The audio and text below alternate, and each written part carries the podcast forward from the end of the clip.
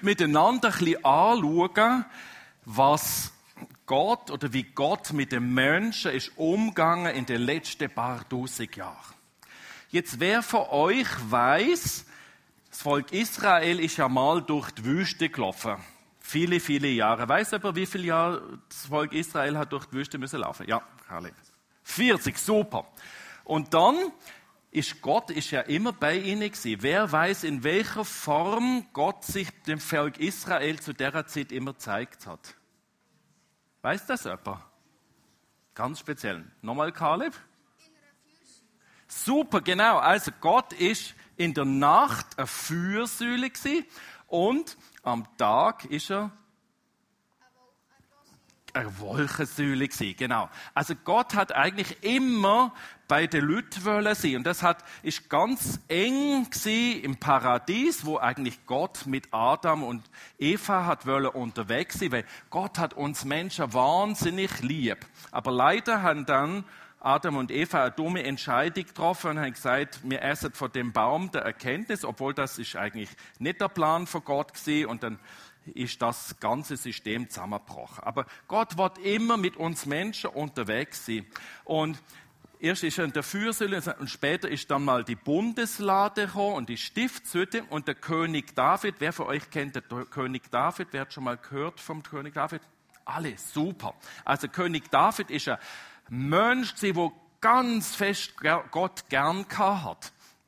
Und der hat gesagt, auch ich möchte eigentlich, lieber Gott, du bist so großartig, wir möchten dir wirklich ein besseres Haus bauen, du sollst einen Tempel haben. Und nachher hat Gott eigentlich dem König David selber gesagt, oh, ich möchte dann aber ganz ein schönes Haus und es gibt, man sieht in der Bibel ganz viele Richtlinien und Sachen, wie das Haus dort aussehe. Und erst der König Salomo, der Sohn vom König David, hat den Tempel dürfen fertig bauen und einweihen. Und da starten wir jetzt heute mit unserem Text. Die Königeinweihung unter dem König Salomo, weil da sehen wir etwas ganz Verrücktes, was dort passiert. Und zwar ist der Tempel fertig gewesen und man hat gesagt, das ganze Volk soll kommen, um den Tempel jetzt einzuweihen. Und die Leute sind mega aufgeregt und haben gesagt, wow, so ein schöner Tempel, mal schauen, was passiert. Und die haben dann alle ihre Musikinstrumente mitgebracht. Und wir lesen da, dass da Trompeter sind und zwar nicht nur einer, sondern Hufe Trompeter und Sänger und die haben alle so schön gesungen, dass das tönt halt, als ob es nur ein, einstimmig sie ist, oder? Und die haben Gott gelobt und haben noch Trompete gehabt, Zimbler und verschiedene Musikinstrumente, so wie unsere Band auch, oder? Und die haben gesungen, denn der Herr ist gütig, denn seine Gnade währt ewig. Und auf einmal ist die Wolke wiedergekommen und der Tempel ist erfüllt worden vom Heiligen Geist oder von Gottes Gegenwart. Und dann ist etwas ganz Komisches passiert.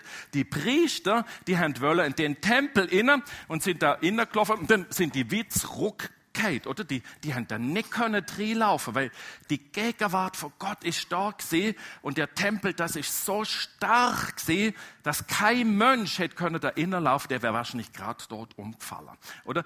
Gott ist so groß und so allmächtig, dass wir Menschen ihn gar nicht können anschauen, oder? Das wird uns, wir würden gerade verschmelzen in dem. Und dann ist es weitergegangen. Dann hat der König Salomo sich zurückbesonnen und hat einfach Gott dankt für all die Wunder, wo das Volk Israel erlebt hat. Wisst ihr so Wunder, wo das Volk Israel erlebt hat?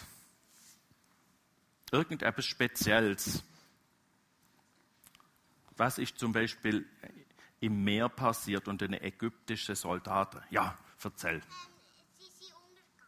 Die sind untergegangen. Genau, da hat Gott sie in letzter Sekunde gerettet und durchs trockene Meer geführt. All die Sachen hat der König Salomo Gott danken, hat gesagt, himmlischer Vater, du hast so einen guten Weg mit uns. Das ist so cool, wie du unserem Volk geschaut hast. Und dann sehen wir in der nächsten Folie, und als Salomo zu Ende gebetet hat, da fuhr das Feuer vom Himmel herab und verzehrte das Brandopfer und die Schlachtopfer.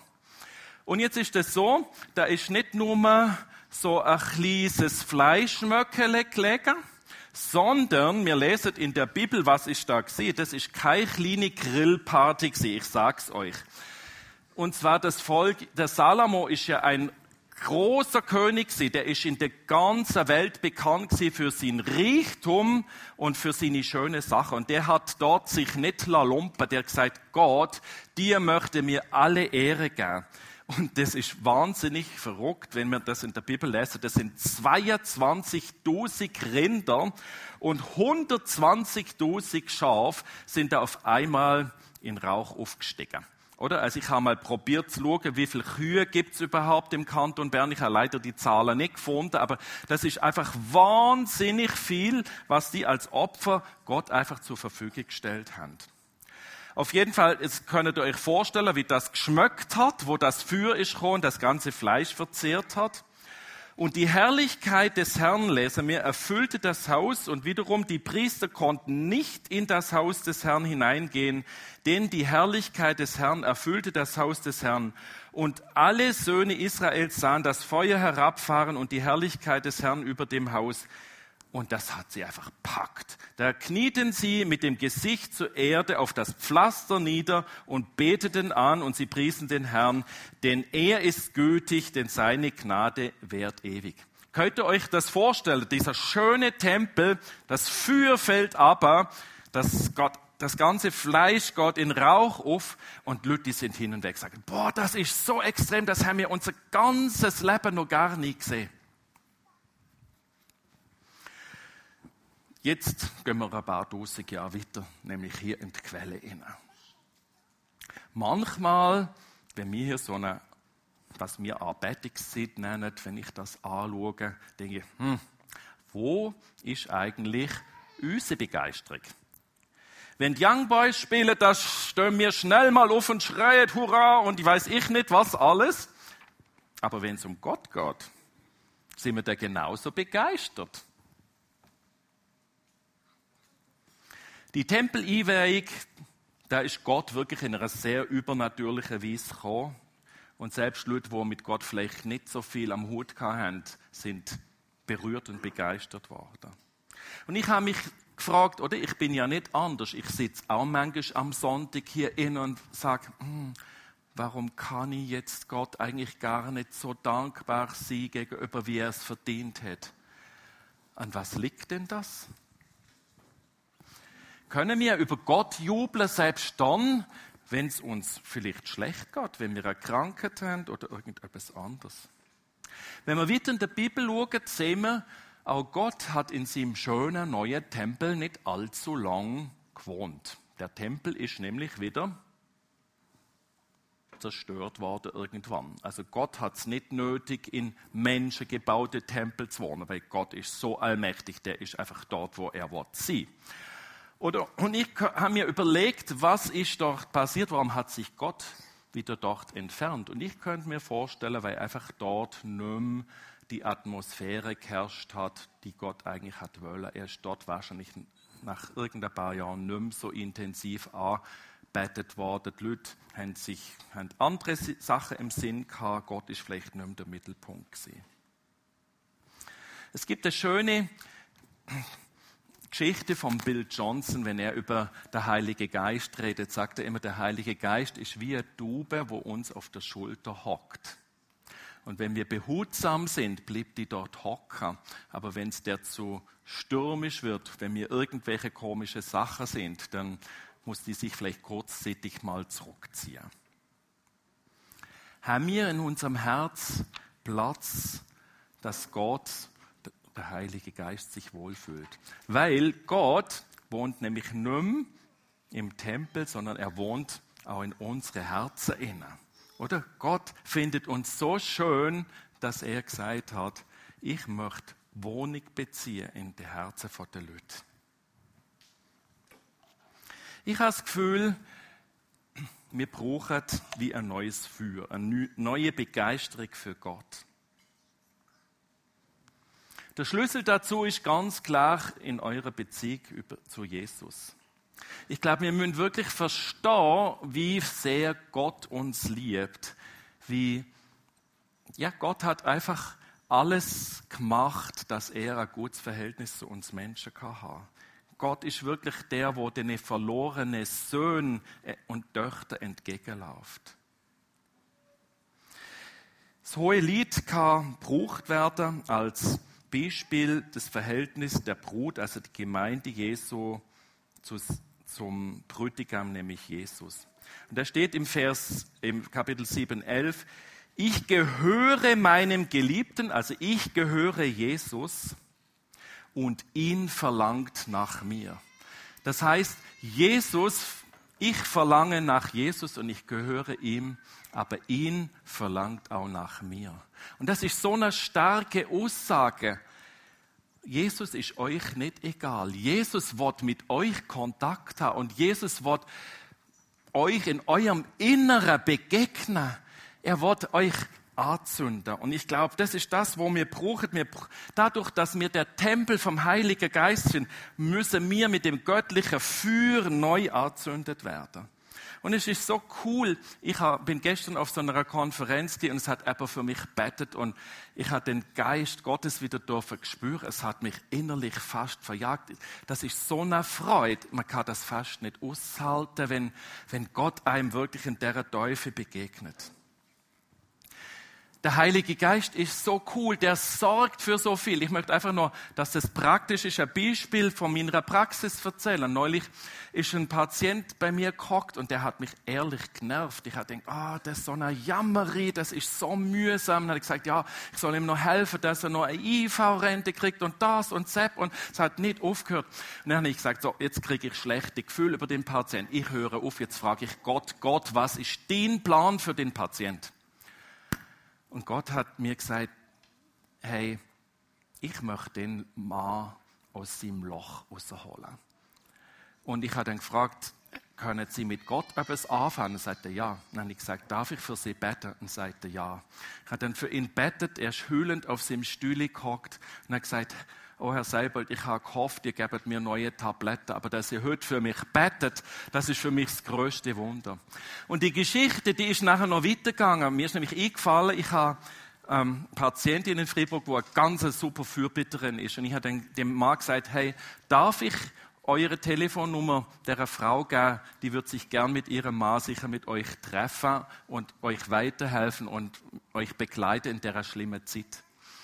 Und das Gestörte ist gsi, das habe ich erst vorgestern erfahren, die Frau, die hat in sepra Nacht einen Traum gehabt von einem depressiven Mensch, der sich das Fenster hat wollen abstürzen und hat genau gesehen, sie muss irgendetwas machen mit dem Spital zusammen. Und wo ich nachher der Frau angelötet hat, hat die mir gerade gesagt, ja, ist gut, ich und er denkt, hä, wieso ist gut, wieso ist die so schnell drauf eingestiegen? Und das ist die Lösung, oder? Der Heilige Geist hat schon für dich die Frau, die vorbereitet in einem Traum, sie hat genau gewusst, was ihr Auftrag ist und sie sind jetzt dabei, den Mann zu begleiten. Und das finde ich so irrsinnig, wie der Heilige Geist wirklich für uns Menschen sorgt, wie der wirklich schaut, dass Sachen vorwärts gehen.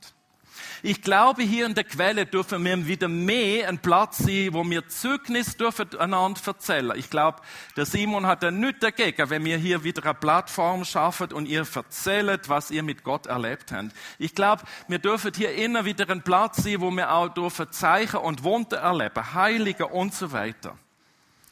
Alles mündet am Ende in den Lobpreis ein. Denn wenn Gott unser Herz berührt, wenn der Heilige Geist in uns aktiv ist, dann merken wir, ist etwas so Spezielles, so etwas Besonderes in uns los. Wir kommen in einen so speziellen Frieden. Das ist so etwas Besonderes. Nichts, gar nichts anderes auf der Welt kann uns das geben. Ich sehe da oben das Foto vor der Sixtinischen Kapelle. Das ist Gott Vater, wie er Adam erschafft. Und man sieht so den Finger zum Finger. Und das, was ich euch für heute wünsche, ist, dass Gott euch auch so mit dem Finger berührt, dass über den Finger wie so ein Blitz übergeht in euch inne, dass ihr erfrischt werdet vom Heiligen Geist und dass ihr merkt, wer Gott ist. Und wir hören jetzt auf mit der Offenbarung. Ich möchte euch das vorlesen und Kinder, jetzt müsst ihr besonders aufpassen. Da ist nämlich beschrieben, was, wie es im Himmel zugeht. Und siehe, Ein Thron stand im Himmel und auf dem Thron saß einer, nämlich Gott. Und der saß da und war von Ansehen gleich einem Jaspistein, das ist ein Edelstein, und einem Sarder, das ist auch ein Edelstein. Und ein Regenbogen war rings um den Thron, von Ansehen gleich einem Smaragd. Und aus dem Thron gehen hervor Blitze und Stimmen und Donner. Und sieben Feuerfackeln brennen vor dem Thron, welches die sieben Geister Gottes sind. Und vor dem Thron war es wie ein gläsernes Meer gleich Kristall und inmitten des Thrones und rings um den Thron vier lebendige Wesen, voller Augen vorn und hinten. Und die vier lebendige Wesen hatten eins wie das andere sechs Flügel. Vielleicht könnt ihr das nämlich nachher malen. Also komische Wesen mit sechs Flügel und ringsum und inwendig voller Augen. Also diese komischen Gestalten mit sechs Flügeln bestehen praktisch nur aus Augen. Und sie hören Tag und Nacht nicht auf zu sagen, heilig, heilig, heilig, Herr Gott, Allmächtiger, der war und der ist und der da kommt. Wir sind jetzt hier am Ende. Ihr habt gesehen, wie in der Offenbarung Gott als unvorstellbar groß, nicht beschreibbar definiert wurde. Unser David hat neulich zu meiner Frau, zu Beatrice, etwas Komisches gesagt, hat gesagt, Mami, kannst du dir mal vorstellen, eine Farbe, wo es nicht gibt? Und so ähnlich ist das, glaube ich, mit Gott auch. Gott überstiegt komplett unseres Vorstellungsvermögen. Und ich glaube, es ist wichtig, wenn wir in eine gute Arbeit innerwortet kommen, müssen wir uns Gedanken zu dem Thema machen über die Schönheit und die Größe von Gott. Wir wissen aus der Bibel, was Gott alles für uns gemacht hat. Er hat seinen Sohn in die Welt geschickt, um die Beziehung zwischen uns und ihm wieder in Ordnung zu bringen. Und jetzt höre ich auf und gebe euch jetzt Anweisungen, wie ihr Gott könnt selber erleben. Es gibt ganz unterschiedliche Art und Weise und das ist für jeden auch sehr individuell. Ihr dürft Worship machen, ihr dürft auch hier zum Beispiel Tücher nehmen und schwingen. Dahinter ist eine große Fahne, wo ihr dürft gerne schwingen. Ihr dürft aber vielleicht braucht ihr Ruhe, dann dürft ihr dahinter herhocken. Dort gibt's verschiedene Naturbilder, wo gezeigt werden. Dann könnt ihr einfach staunen über die Natur von Gott. Dahinter hat's Küsse, dann dürft ihr anlegen und einfach still sein vor Gott und euch von Gott beschenken lassen. Es hat dort hinter das Abendmahl aufgebaut. Ihr dürft euch freuen in dem, was Jesus da hat. Es hat dahinter drei Maltische, da könnt ihr ganz verschiedene Sachen machen. Ihr könnt entweder das malen, zum Beispiel wie Gott das Feuer vom Himmel hat fallen mit dem Tempel, oder ihr könnt probieren, ob ihr diese anbetenden lustige Gestalten mit den sechs Flügel wortet malen. Ihr dürft dahinter Liebesbriefe schreiben an Gott oder an Jesus. Ihr dürft Bibelvers verzieren. Ihr äh, habt am hinteren Tisch vor der Wand diverse Möglichkeiten. Hier innen im Rühmle links hinter, von mir aus gesehen, ist, äh, sind zwei Sofas. Da könnt ihr zum Beispiel Psalmen losen. Und um die Ecke hat es Teams, die mit euch bettet. Wenn ihr zum Beispiel das Gefühl habt, auch ich brauche den Finger vor Gott, der mein Herz wieder neu entzündet, gönnt doch einfach dahinter. Gisela und Ecki sind da. Der Heilige Geist, der wird so gern wieder neu mit euch in Beziehung treten. auch wenn ihr prophetieren wortet oder so, gönnt einfach hinter. Erwartet einfach etwas von Gott. Gott möchte euch beschenken. Ihr dürft auch etwas schenken. Am Ausgang ist noch so eine Kaste, da dürft ihr auch ein Dankopfer hineinlegen. Und wenn irgendjemand das Gefühl hat, mal, ich möchte noch ein Zeugnis geben mit irgendetwas, wo ich erlebt habe mit Gott, komme doch einfach auf mich zu. So, also, jetzt habe ich genug geredet. Jetzt wünsche ich euch mega Spaß bei all den Stationen. Probiert das aus. Habt einfach ein offenes Herz, dass Gott kann dort eindringen. Ich tue euch tu noch kurz mit uns beten. Himmlischer Vater, du bist so ein großer Schöpfer Gott. Du hast die Welt erschaffen in sieben Tagen. Du bist so kreativ. Du hast alles in deine Hände und gleich interessiert dich jeder einzelne Mensch auf der Erde. Du hast so ein mega Mitgefühl für jeden. Du bist so großartig. Du kennst unsere Bedürfnisse und du segnest uns immer wieder. Und wir möchten jetzt wirklich mit offenem Herz vor dir stehen bitte dich wirklich, dass du uns deine Gegenwart zeigen, dass wir wirklich dich in deiner Schönheit und deiner Herrlichkeit können arbeiten. Merci für all das, wo du gemacht hast mit uns, mit unserer Familie. Merci, bist du so ein riesiger Segen und es gibt nichts Besseres als dich. Amen.